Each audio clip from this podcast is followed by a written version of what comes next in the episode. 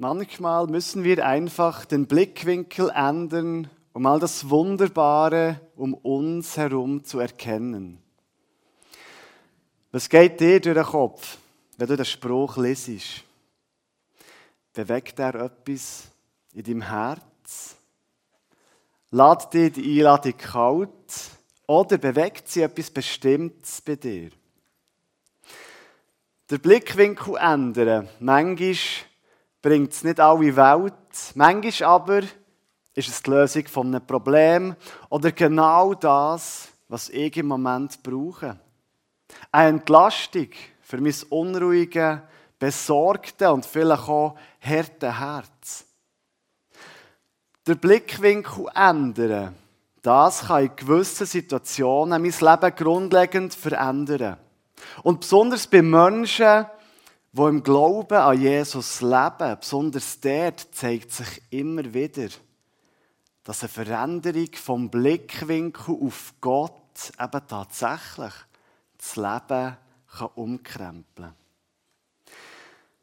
Wenn ich meine Beziehung zu Gott ganz simpel und einfach beschreiben müsste, dann würde ich sagen, dass sie häufig geprägt ist davon, dass ich meinen Blick neu muss justieren Und ich glaube, dass es nicht nur auf meine eigene Erfahrung zurückgeht, sondern dass es in der Geschichte von Gott mit uns Menschen immer wieder darauf ankommt, der Blick und damit unser Herz, unsere Gedanken, unsere Kraft und unsere Hoffnung neu auszurichten.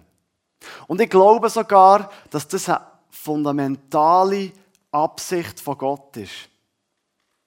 Ich glaube, dass die Verbindung zwischen ihm und uns schon immer in Begleitung war von einem tiefen Wunsch von Gott, der bis zum Anfang von unserer Existenz zurückgeht.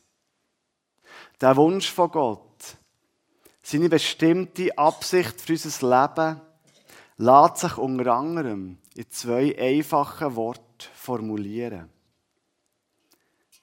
Kehrt um. Die Aussage ist keine Unbekannte. Sie gehört zu einer der ersten Aussagen, die Jesus am Anfang von seinen bedeutenden Wirkungsjahr hier bei uns gemacht hat. Und wie viele andere von seinen Aussagen, so ist auch die nicht ganz so einfach zu verdauen. Sie kann Unbehagen oder unangenehme Emotionen vorholen, weil sie deutet an, dass man so, wie man gerade lebt, nicht den richtigen Fokus hat. Aber die Aussage bedeutet viel mehr als das, was wir auf den ersten Blick davon meinen zu verstehen. Hinter dieser Aussage liegt für mich ein ganz wichtiger Schlüssel dazu, wie die heilige Schrift von Gott und wie unsere Bestimmung zu verstehen ist. Sie soll darauf herdeuten, dass das Leben viel mehr beinhaltet als das, was wir, was ich aus meiner eingeschränkten Sicht darauf kann erkennen kann, wahrnehmen und kann nachvollziehen.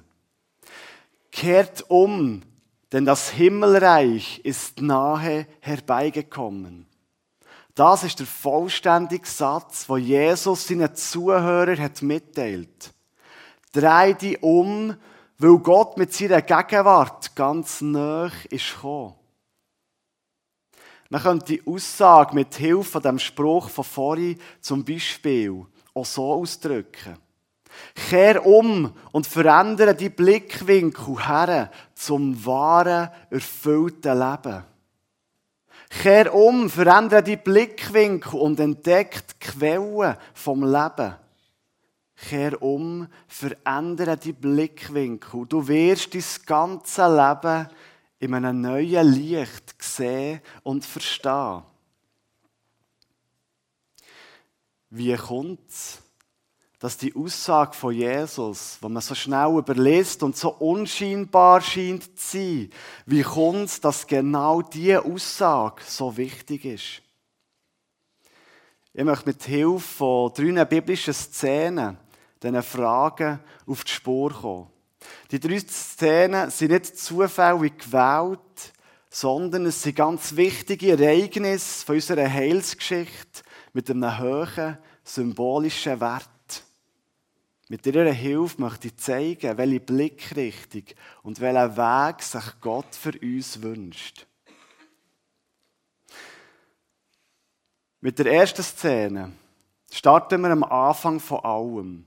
Dort, wo alles seinen Lauf hat genommen. Wir starten bei der Schöpfung. Gott erschafft sich Himmel und Erde.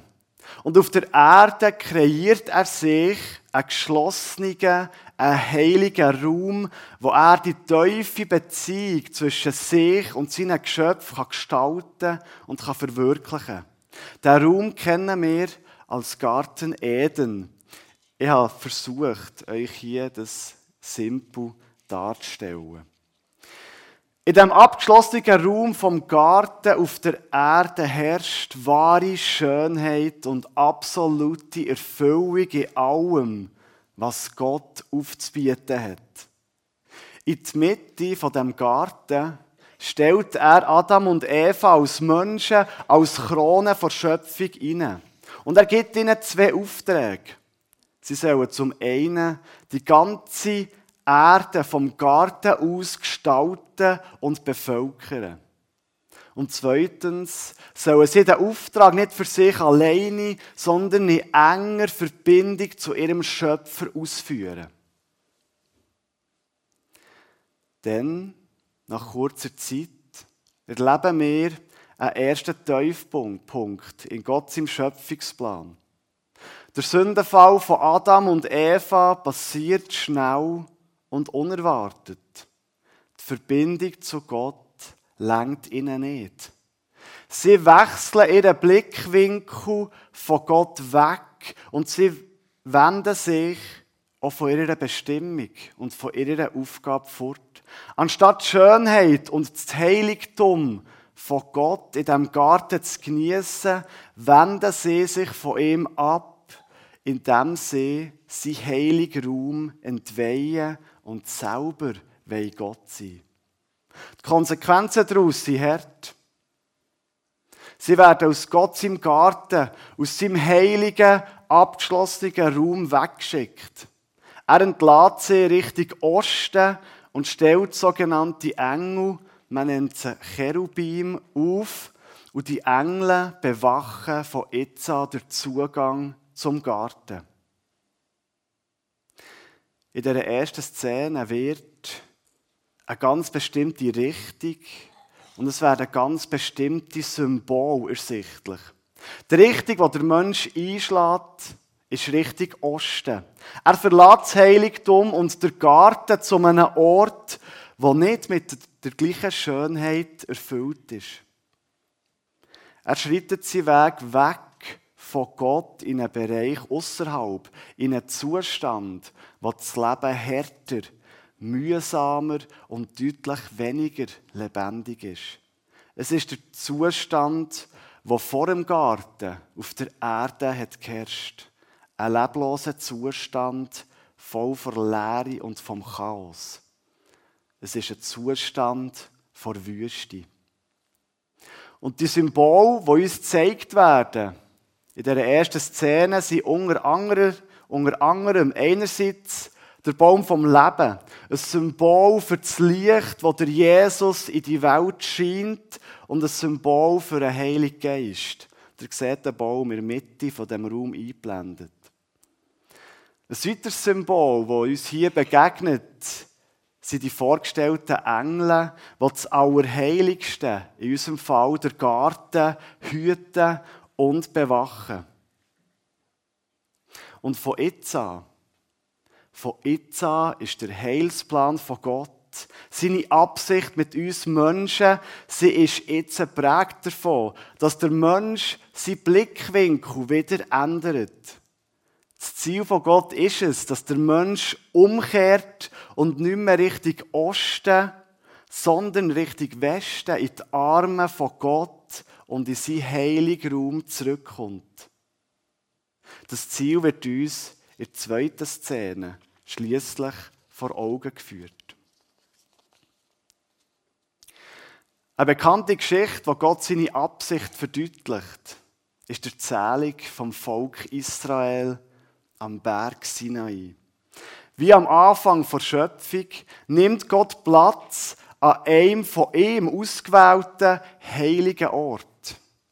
Er setzt Thron auf den Berg Sinai und er führt das Volk aus der Sklaverei, aus der Wüste durch das Schilfmeer genau zu diesem Berg.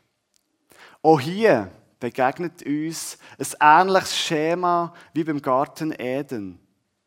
Die Bewegung, die der Mensch in dieser Erzählung macht, ist aber nicht von Gott fort, sondern her in seine Gegenwart. Gott selber ist es, der die Israeliten herausführt aus der mühsamen und chaotischen Zeit in Ägypten. Er führt sie von dort weg, begleitet sie durch die Wüste, geht mit ihnen durch das Schilfmeer und begegnet ihnen schließlich an seinem auserwählten Ort. Und wenn wir uns das Schema von vorhin noch einmal anschauen, dann zeigt sich, dass Gott seinem Volk an dieser Stelle einen Perspektivenwechsel schenkt. Sie laufen nicht mehr weg in die Wüste, sondern sie kommen von der Wüste zurück zum heiligen Raum. Der Zustand vom Garten Eden scheint wiederhergestellt zu sein. Und es geht noch weiter. Nachdem er sehr erfolgreich ganz nah in seine Nähe hat geführt, schließt er mit ihnen einen neuen Bund. Er gibt ihnen die zehn Gebote, die eine Anleitung dazu sind, wie man den Weg zu Gott finden kann. Es ist die Anleitung für eine heilsame Veränderung von unserem Blickwinkel. Und das, was der jetzt auf der Leinwand sieht, ist schließlich die ganz praktische Anwendung von dem Schema, das wir kennengelernt haben. Gott wendet das beim Sinai jetzt ganz bildlich an, indem er den Bau der Stiftshütte in Auftrag gibt. Die Stiftshütte ist ein weiterer heiliger Raum, wo Gott sichtbar und erfahrbar mit dem Mensch möchte in Kontakt kommen. Der Raum bekommt durch einen Zaun rundum einen Vorhof. Und ich habe euch auf dieser Folie unten rechts noch ein Bild von dieser Stiftshütte hergetan, dass man sich das ein bisschen besser vorstellen kann. Was ist jetzt das Revolutionäre an dieser Stiftshütte? Das Revolutionäre ist, dass der heilige Raum nicht mehr an einen bestimmten Punkt der Welt gebunden ist, sondern dass er beweglich wird. Überall dort, wo sich das Volk gerade befindet, lässt sich der heilige Raum aufstellen. Und so kann Gott mitten unter den Menschen überall auf der Welt seinen Thron besteigen. Die Stiftshütte ist in diesem Fall nichts anderes als ein mobiler Garten Eden und gleichzeitig eine erste Version vom späteren Tempel. Hast du das gewusst?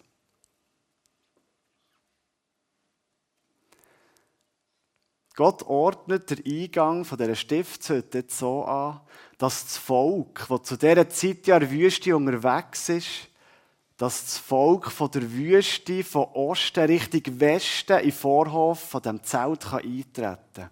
Schließlich bestimmt er Priester, wo wie Adam und Eva vom Vorhof zu bestimmten Zeiten in den heiligen Raum dürfen eintreten.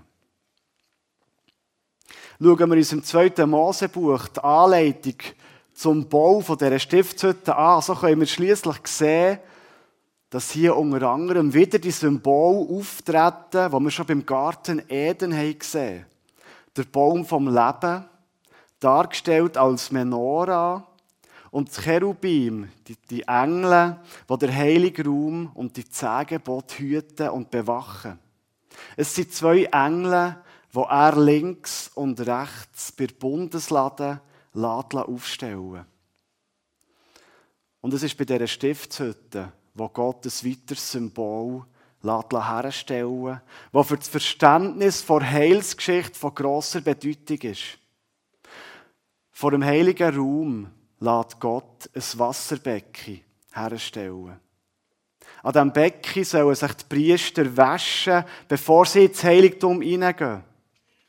Ich bin überzeugt, dass das Becken wie alles andere dort nicht zufällig von Gott ist hergestellt worden. Das Wasserbecken ist ein weiteres Symbol für die Stationen im Leben von einem Menschen, wo er durchgeht, wenn sein Weg in Gottes Nähe soll führen Wie wir im Beispiel vom Volk von Israel sehen, führt der Weg vom Mensch zurück zu Gott, vor Wüste, durch das Wasser, zu Gott, seinem Heiligtum. Ich habe das hier aufgeschrieben. Es ist unserem Beispiel der Weg von Sklaverei aus Ägypten, von der Wüste durch das Schilfmeer her zum Berg Sinai und zu einem neuen Bund. Und ich glaube, dass genau das der Schlüssel für ein Leben ist, das seiner Bestimmung nachkommt. So wie ein Weg in die falsche Richtung, in die Wüste führt, so möchte Gott jetzt den Blick vom Menschen zurücklenken, vor Wüste, durch das Wasser her, zu einem neuen Bund mit ihm.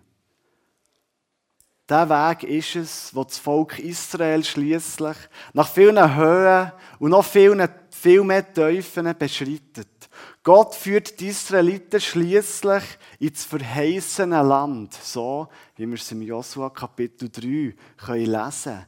Der Reis geht vor Wüste über den Jordan her zu dem Ort, wo Gott bestimmt hat.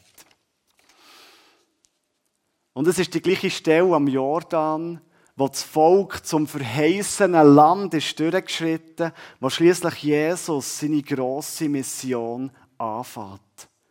Und damit sind wir bei der dritten Szene angekommen. Bei der dritten Szene stehen wir dort, wo Jesus seinen berühmten Ausspruch an die Menschen hat gerichtet. Kehrt um. Jesus ruft aus, dass wir Menschen unseren Blickwinkel verändern sollen. Nicht mehr von Gott weg Richtung Wüste, sondern Herr ganz nach zu ihm. Und Jesus zeigt beispielhaft, mit welcher Symbolhandlung wir den neuen Weg beschreiten können. An dieser Stelle vom Jordan, wo das Volk Israel ins verheißene Land zu Gott seinem auserwählten Ort ist durchgegangen, an diesem Ort lässt sich Jesus ca. 1500 Jahre später taufen. Mit der Taufe taucht Jesus unter im Wasser. Er reinigt sich, für das er für Gott rein ist. Das Wasser ist von Gott schon immer eingesetzt worden als das Element, das uns reinigt. Genauso sehen wir es zum Beispiel bei der Geschichte von Noah mit der Sintflut oder bei der Geschichte vom Auszug aus Ägypten. In diesen beiden Fällen reinigt Gott mit der Sintflut und mit dem Schilfmeer die Erde vom Bösen.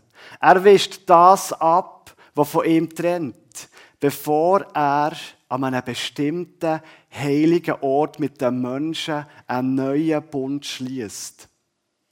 Und aus diesem Grund ist es kein Zufall, dass Jesus seine Reise bei der Reinigung im Wasser startet.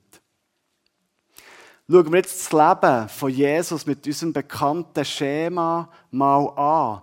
Dann startet er während seiner Wirkungszeit seine Reise, symbolisch gesehen, beim Wasser vor dem Heiligtum.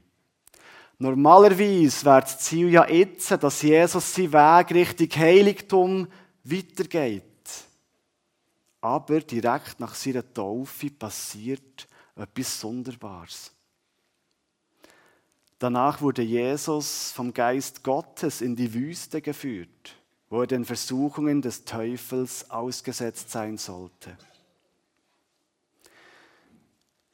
Ganz unerwartet geht der Weg von Jesus nicht in die Richtung von Gott, sondern er wird vom Heiligen Geist in die entgegengesetzte Richtung in die Wüste geführt. Hat der Heilige Geist hier einen Fehler gemacht? Ihr könnt euch die Antwort wahrscheinlich denken. Für die Heilsgeschichte ist es von ganz großer Bedeutung, dass Jesus der Weg in die Wüste geht. Seit am Anfang der Schöpfung, seitdem Adam und Eva ihren Blickwinkel haben verändert, seitdem geht es in den biblischen Erzählungen, in der Geschichte von Gott, genau darum, dass Gott der Mensch wieder möchte zurückführen von der Wüste durch das Wasser her zu ihm. Und wie wir schmerzlich immer wieder auch bei uns selber können feststellen findet Gott in all diesen Geschichten mit seinem Volk keinen einzigen Mensch, der von sich aus den Weg gehen kann. An der Geschichte von Noah, an der Geschichte der Wüstenwanderung von Israel und auch bei sämtlichen anderen Geschichten wird immer wieder und wieder ersichtlich, dass Gott die Menschen zwar zu seinem Ort führt, dass sie aber dort nicht bleiben, sondern sich lieber wieder Richtung Wüste abwenden. So, wie wir es auch bei Adam und Eva haben gesehen und genau aus diesem Grund hat Gott schon lange, bevor Jesus gekommen, hat er verkündet, dass er einen Retter wird schicken. Und zwar einen Retter, der sein auserwählte Volk in die richtige Richtung wird führen. Und seitdem Gott von dem Retter redet, bleibt für die Israeliten nur eine Frage offen. Wer wird sie? Wer ist der Retter, wo Gott hier davor redet? Und wie können wir ihn erkennen? Jesus wird in dieser dritten Szene bewusst in die Wüste geführt, weil er schon an dieser Stelle beweist, dass er der Retter ist. Die Versuchung durch den Teufel ist die gleiche, die auch Adam und Eva haben erleiden Der Teufel wartet in der Wüste und er fordert Jesus auf, sich an die Stelle von Gott zu setzen und ihm den Rücken zu kehren. Und was macht Jesus? Als erster und einziger Mensch in der Vergangenheit und der Zukunft widersteht er der Versuchung. Er wendet sich nicht ab von Gott, sondern er entscheidet sich in der Wüste für einen Blick Richtung Heiligtum. Er steht an der genau gleichen Stelle wie der Mensch auch. Er erleidet genau die gleichen Versuchungen, die auch vor uns nicht Halt machen. Und Jesus geht als Einziger, als zweiter Adam, nicht in die gleiche Richtung wie der Mensch, sondern er dreht sich um und schaut auf Gott. Das ganze weitere Leben, von seiner Taufe bis her zu seinem Tod, ist zu verstehen als ein Gang von der Wüste zum heiligen Raum von Gott. Der Weg erfahrt schließlich seinen Höhepunkt im leeren Grab. Bei Johannes ist die Szene, wo die Maria ihren tot glaubten Sohn möchte salben, besonders eindrücklich geschildert. Maria findet beim Grab von Jesus keinen toten Körper, sondern sie begegnet in dem ganz bestimmten Raum zwei Engeln, wo ihr die große Nachricht verkünden, dass Jesus auferstanden ist. Und ich denke, die zwei Engel kommen uns bekannt vor. Sie stehen dort, wo das Allerheiligste ist. Sie beschützen der heilige Raum. Dass die zwei Engel Maria begegnen, ist ebenfalls aus meiner Sicht kein Zufall. Matthäus deutet hier darauf her, dass Jesus sein Ziel hat erreicht. Er ist von der Wüste ins Heiligtum von Gott eingezogen. Im Allerheiligsten ist es die Aufgabe vom hohen Priester einisch im Jahr ein Sühnenopfer zu bringen. Jesus ist nicht nur der Weg ins Heiligtum gelungen, sondern er hat die Stelle vom hohen Priester eingenommen und sein Leben als Opfer für die ganze Menschheit gebracht. Und wie es bei unserem Schema üblich ist, ist die Ankunft bei Gott im heiligen Ort verbunden mit einem neuen Bund. Und der Bund ist der Jesus beschlossen. Durch sein Auferstehen ist ein ganz neues, wunderschönes, erfülltes Leben im wiederhergestellten Garten Eden möglich. Und von jetzt an, von jetzt an gilt Gott seine Einladung, nicht nur den Israeliten, sondern jedem von uns. Es ist die Einladung, umzukehren oder Blick zu justieren auf Gottes Gegenwart. Es ist die Einladung an uns, am Beispiel von Jesus zu folgen und unser Leben in die göttliche Richtung zu leben. Weg von Wüste, durch das Wasser durch, her zu seinem Heiligtum, zu seinem Raum, wo er als Person ganz gegenwärtig ist. Und es ist die Frage an uns, die Frage an dich. Wo stehst du heute? Fühlst du dich momentan in der Wüste? Liebäugelst du vielleicht mit der Taufe, mit dem Gang zum reinigenden Wasser?